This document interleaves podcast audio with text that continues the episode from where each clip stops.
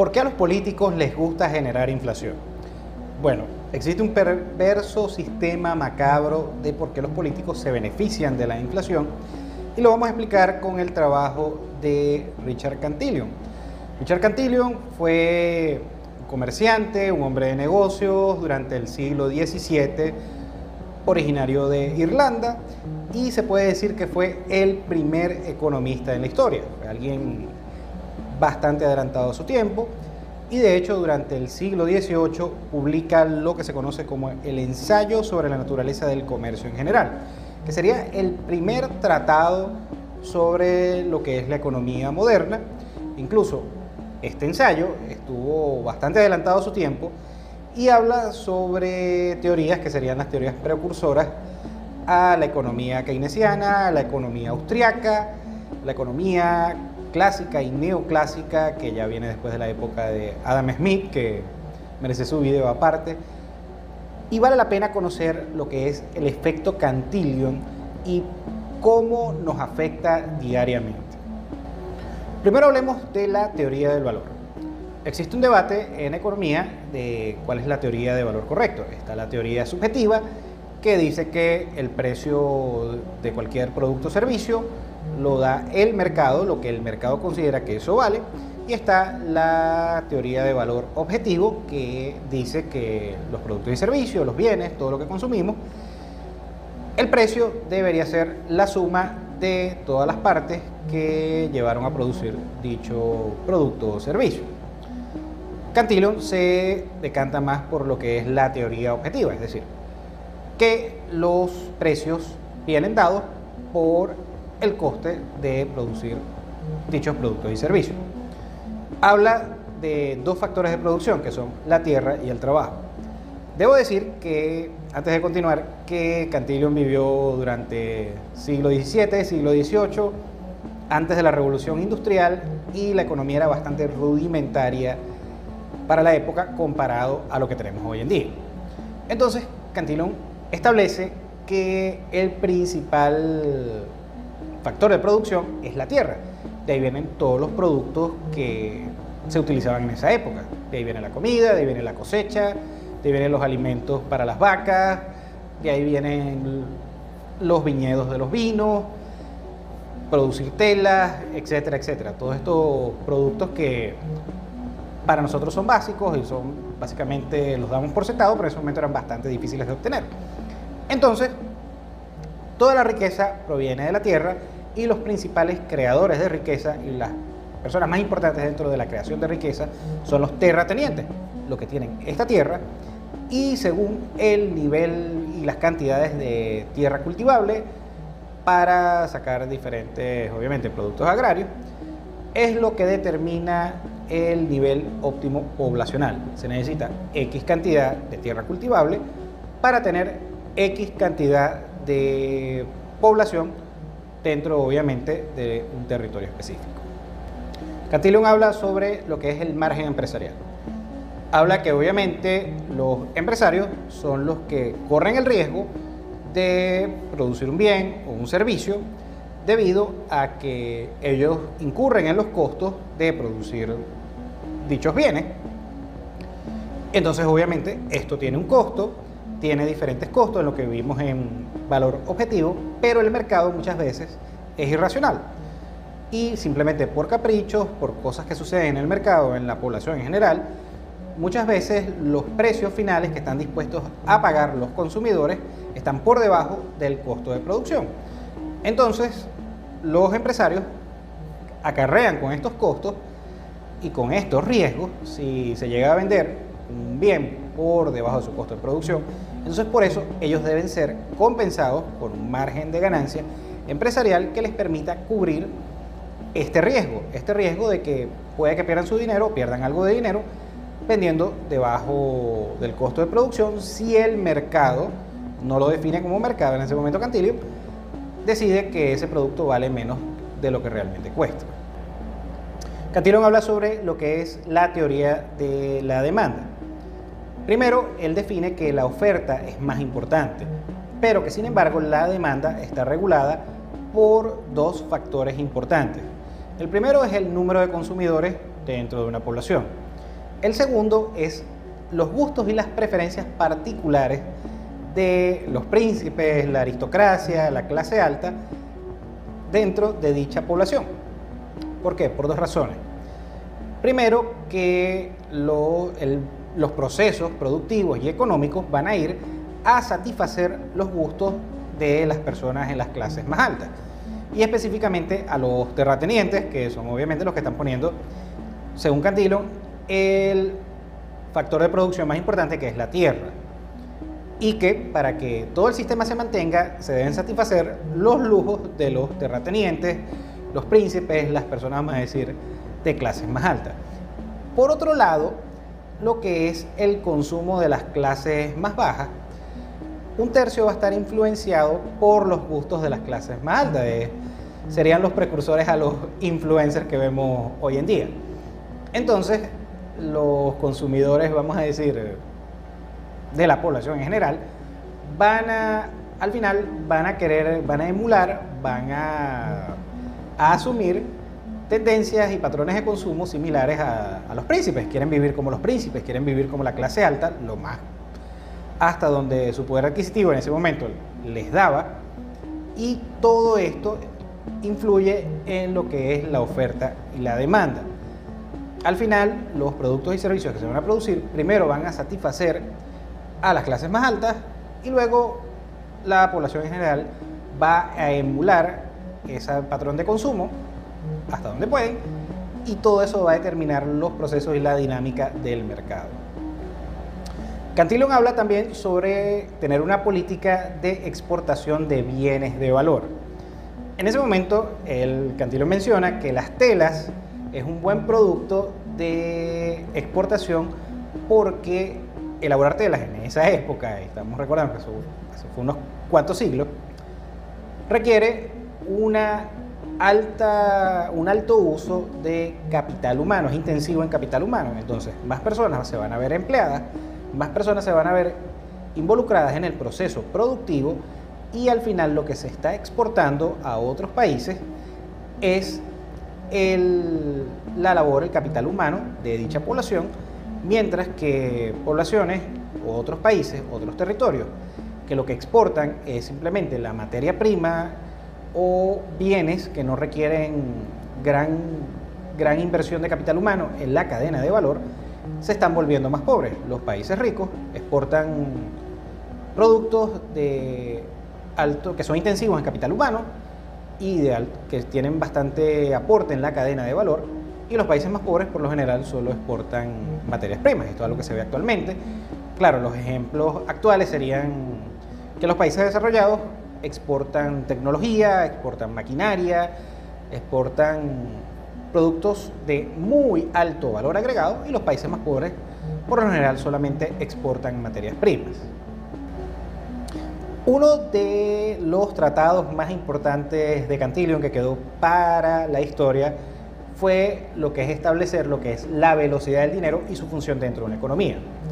Cantillon establece que la velocidad del dinero es tan importante como la masa monetaria que existe dentro de una economía. Mientras más rápido circule el dinero, debería ser más próspera la economía, no necesariamente, pero una velocidad de masa monetaria adecuada, combinado con una masa monetaria adecuada dentro de una economía, es lo que mantiene los procesos económicos y productivos estables y con un crecimiento económico sustentable. Todo esto fue bastante crucial y fue vanguardista para la época, estamos hablando del siglo XVIII, y que fue destacado muchos años después por economistas de la talla como Friedrich Hayek, un muy famoso economista austriaco, que destacó que es el principal, la principal contribución de Cantillon a la economía es su tratado sobre la velocidad del dinero y la función del dinero dentro de una economía. Cantillon también habla sobre la importancia de la banca y los intermediarios financieros. Bueno, primero hay que destacar que Cantillon se desempeñó en el mundo de la banca y fue muy exitoso en eso. ¿Y cómo funcionaba la banca en ese momento? Bueno, muy similar actualmente, pero obviamente con ciertas diferencias. En ese momento la reserva de valor se hacía con metales preciosos, con oro y con plata. Entonces, la función de los banqueros en ese momento era tomar eh, los metales preciosos de los ahorristas, colocarlos obviamente en las bóvedas para evitar la inconveniencia de cargar para todos lados metales como el oro y la plata o dejarlos expuestos en sus hogares y ellos hacían la reserva, en los custodios, eran los custodios de estos metales preciosos y a cambio le daban unos papeles que sería obviamente el dinero, pero más que todo era un pagaré del banco a el ahorrista. Sin embargo, y esto es algo que sucede actualmente, que el dinero en circulación, los papeles en circulación, estos pagarés, eran mucho más altos, el número de papeles eran mucho más altos que los metales preciosos en custodia. ¿Y cómo funciona esto? Bueno, simplemente como funcionan los bancos actualmente, los bancos en esa época custodiaban los metales, contaban con que no todos los ahorristas iban a salir corriendo a retirar eh, sus metales preciosos y obviamente utilizaban este excedente para prestarlo dentro de una economía. Y así ampliaban la masa monetaria y es básicamente más o menos como sucede actualmente, pero en ese momento estaba bien definido que lo que le daba valor a los papeles eran los metales preciosos, a diferencia de hoy en día que se utilizan las monedas fiat o son monedas que simplemente no tienen ningún respaldo intrínseco, simplemente se confía en los custodios, los que imprimen el dinero. Y ahora sí vamos a explicar lo que es el efecto Cantillon, que es diferente a cómo sucede actualmente con respecto a cómo sucedía en esa época. En ese momento existía una circulación de, de dinero que era dinero real, era dinero físico, eran metales preciosos, era oro y plata. Cuando aumentaba la masa monetaria, en este caso oro y plata, dentro de una economía, los primeros que se veían beneficiados eran obviamente las clases más altas, los dueños de los factores de producción, los terratenientes, obviamente los políticos, los aristócratas, etc. Y ellos iban incrementando su consumo mientras más dinero manejaba. Eran los primeros que tenían acceso a ese dinero físico, ese dinero duro. Después, obviamente, estas personas tenían consumos de lujos, de bienes de alto lujo, como vino, telas, bordados, carne, caballos, entre muchos lujos que podía haber en esa época. Y esto daba, esto daba pie a una creación de productos y servicios que rondaban a esas clases altas. Las personas que proveían estos servicios, estos bienes de lujo, eventualmente también se volvían ricos. No tan ricos como las clases más altas, pero sí se volvían bastante ricos considerando la época.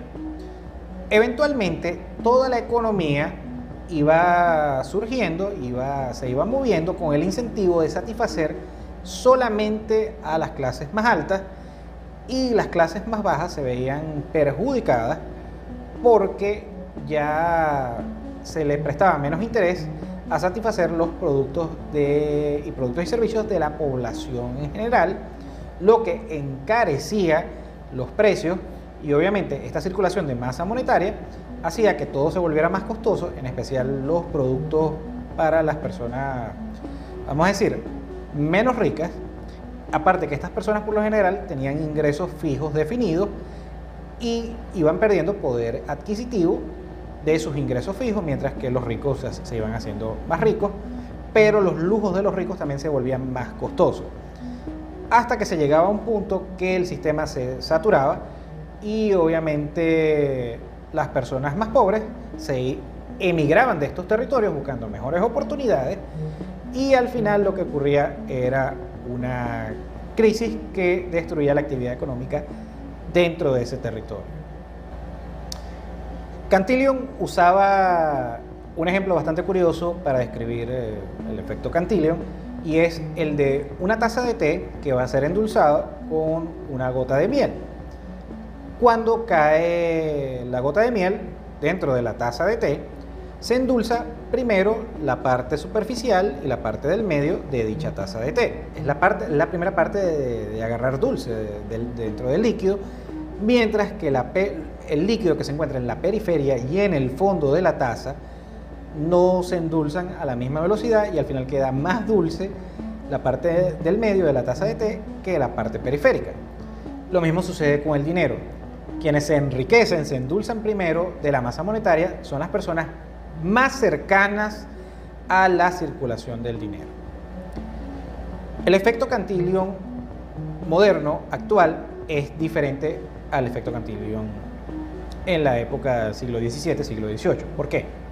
Porque estamos utilizando un sistema de moneda fiat, no utilizamos monedas duras. El dólar, el euro, la libra esterlina, etcétera, etcétera, que son las monedas, vamos a decir, más, más confiables, no están respaldadas por ningún valor intrínseco. Simplemente confiamos en las autoridades que las emiten, obviamente. Los países desarrollados, Estados Unidos, la Unión Europea, Reino Unido, etcétera, etcétera. Ni hablar de las, monedas que utilizamos en Latinoamérica, que están respaldadas es por gobiernos que por lo general son corruptos, burocráticos y bastante ineficientes. Y por eso vemos los resultados que vemos. Ahora, ¿qué sucede? Como estas personas, los políticos, son los que tienen, y los banqueros centrales, son los que tienen control de la impresión de dicha moneda, de dichas monedas, ellos son los que tienen el primer acceso, tanto los políticos como los empresarios, los empresarios de amiguetes que están cerca del poder, son los que se benefician de la impresión inicial de dinero. Tienen mayor poder adquisitivo con dicho dinero y ya luego cuando empiezan a gastarlo dentro de la economía en general, las personas corrientes, las personas comunes, las personas promedio, reciben ese dinero, pero es, dicho dinero tiene menor poder adquisitivo. Y eso es lo que conocemos como inflación. Las personas que controlan el dinero imprimen mayor cantidad de masa monetaria por encima de los procesos económicos o la actividad económica dentro de una población y por eso es que vemos el fenómeno que conocemos como inflación. Menor poder adquisitivo por las mismas unidades de, de valor monetario, porque la masa monetaria aumenta, pero la cantidad de productos y servicios dentro de la economía sigue siendo la misma. Y así es como es una de las principales razones por las cuales vemos pobreza en América Latina, aunque ya se está viendo en países del primer mundo, en países desarrollados. El detalle está en que actualmente la economía, o por lo menos la economía en países desarrollados, es una economía deflacionaria, por la demografía que tienen, por los altos niveles de deuda que tienen, que también son deflacionarios, una mala demografía con altos niveles de deuda, desincentiva el consumo de productos y servicios, por lo tanto genera es un efecto deflacionario. También hay que sumar que actualmente tenemos obviamente muchísima mejor tecnología que en la época de Cantillon. Tenemos internet, tenemos trenes de alta velocidad, tenemos aviones transatlánticos, tenemos una cadena de suministros bastante compleja y bastante eficiente, bueno, hasta la crisis del COVID-19. Y entonces todos estos factores son deflacionarios, pero debido a que los políticos y las personas que controlan las monedas que utilizamos actualmente, les encanta imprimir dinero, aumentan la masa monetaria por encima de la producción, una alta producción macroeconómica que existe actualmente, entonces vemos esta pérdida de valor, pérdida de poder adquisitivo del dinero, vamos a decir una inflación del 5%, significa que nosotros como ahorristas en una moneda perdimos 5% de poder adquisitivo, pero las personas que emitieron el dinero inicialmente si tienen ese poder adquisitivo, incluso ganaron 5% de poder adquisitivo.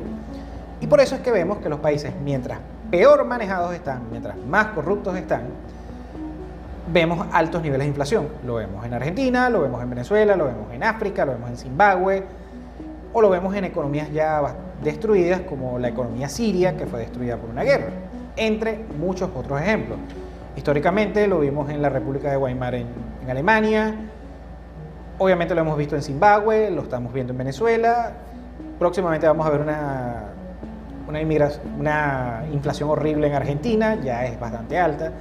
Y en muchos territorios afectados por guerras, desastres o pésimas políticas económicas, el efecto Cantillon destruye el poder adquisitivo de las poblaciones y aumenta temporalmente el poder adquisitivo de quienes emiten el dinero, los que están más cerca del poder, que son los políticos, los banqueros centrales, y los empresarios o empresarios cercanos al poder político. Bien financieros, espero que hayan disfrutado este video, por favor regálame tu like si lo disfrutaste, Suscríbete al canal si no lo has hecho, activa la campanita de notificaciones. Gracias de nuevo por tu atención nos vemos en el siguiente.